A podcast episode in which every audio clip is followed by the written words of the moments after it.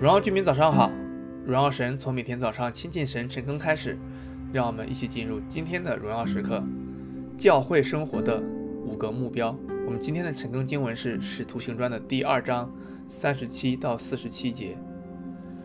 继续前两天的经文，我们看到当圣灵降下之后，人们得到了恩赐，嗯，可以讲起别国的话来诉说神的作为。我们看到彼得也被圣灵充满。非常勇敢地站在众人面前来传讲神的话语，并且有了，啊、你可以说是先知性讲道的恩赐，既引用了，呃，约珥书，又引用了诗篇，来向这些以色列人让他们看到，耶稣基督是死而复活的主。今天的经文一开始我们就看到，他说众人听见这话，就听见彼得说的话，就觉得扎心。这个扎心，意思就是，哇。这好像戳到了我的心，让他觉得没有办法逃避这个问题，以至于就又对彼得和那些其他的人说：“那我们应该怎么做呢？”彼得讲了那么一篇道，提到圣灵要浇灌在每个人身上，又提到了耶稣基督就是死而复活的主。啊，众人说：“那我们该怎么做呢？”彼得说：“你们要悔改，要奉主的名施洗，要领受圣灵。”从这样一个举动开始，我们看到一个新的生命就开始了，教会的生活也就开始了。在五旬节这一天是旧约啊，旧约的时候，神跟摩西跟以色列人来立约，把以色列称为会众的的那个时候开始。而在这一次的五旬节，我们看到有好多人悔改受洗。归入主的名下。然而，今天的经文它所描述的也是，在当这些人受洗信主之后，我们看到了一个教会生活的样子。也同时，它其实给了我们五个目标。教会生活的五个目标，这短短的经文我们看到，第一，他们是一群敬拜的人，是有敬拜。我们看到他们在一起恒心的掰饼，一起祈祷，看到了。神行了很多的神神迹奇事，也赞美神。当我们敬拜神的时候，神的名就被高举，神就可以自然的做工，我们的生命也是完全的降服。第二个目标，相交，这些人他们信而受洗，他们就成为神家中的成成员，然后也一起存着欢喜诚实的心用饭，过着彼此相爱相交的生活。第三个目标。门训，他们都恒心遵守使徒的教训。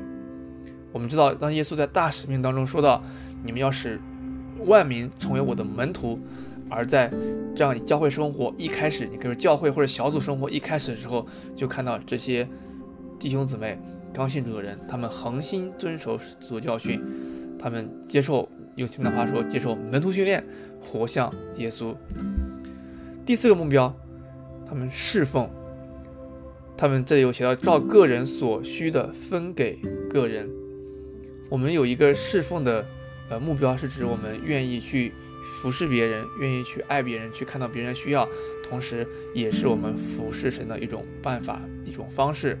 我们对神的爱也体现了我们对神的爱的回应。第五个目标，宣教。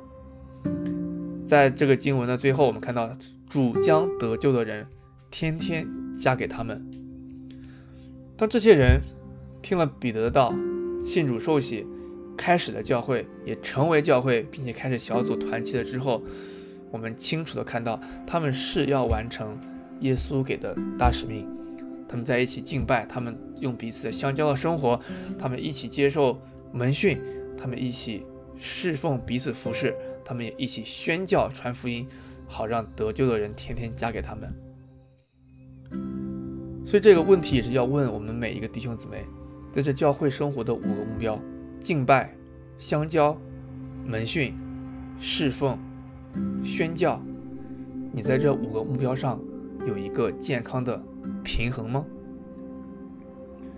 还是选择性的在一些方面，嗯，你做的比较多一点，或者你比较喜欢的地方，好比，嗯，我们比较喜欢 social。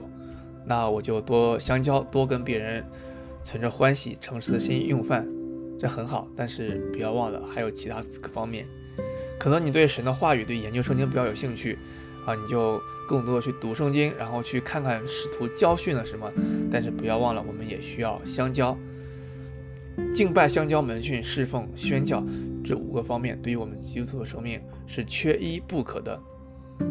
因为一个健康的基督徒，一个健康的门徒，他会敬拜，以至于他持续让自己的内心和生命是降服基督的。他要相交。因为他懂得与其他基督徒的团契相交是十分重要的，他也接受门训，因为他在主里面成长，活像耶稣。他也侍奉，他愿意自己的恩赐被挖掘，被神使用来服侍他人，服侍神。他也知道他是要宣教的，因为这是他的大使命，也就是他的人生使命。他可以向没有信主的人诉说和分享基督的爱。这五个目标，教会的生活的五个目标：敬拜、相交、门训、侍奉、宣教，在哪一个上面你需要突破？你有一个健康的平衡吗？我们且祷告，亲爱的阿父主，还是谢谢你看到，啊，教会就这么开始了，教会生活、小组生活就这么开始的。看他们不仅是在店里聚会，也在家中聚会，所以主啊，求你帮助我们，让我们可以在，啊，在教会生活的五个方面。在敬拜，在相交，在门训，在侍奉、宣教这五个方面都有一个健康的平衡，让我们看到我们的方面需要突破，就求你来帮助我们，让我们彼此可以成长，活像基督。主，我们谢谢你，这样祷告奉告耶稣名求，阿门。教会生活的五个目标：敬拜、相交、门训、侍奉、宣教。让我们一起活在。和神心意的教会生活里面，新的一天靠主得力，加油！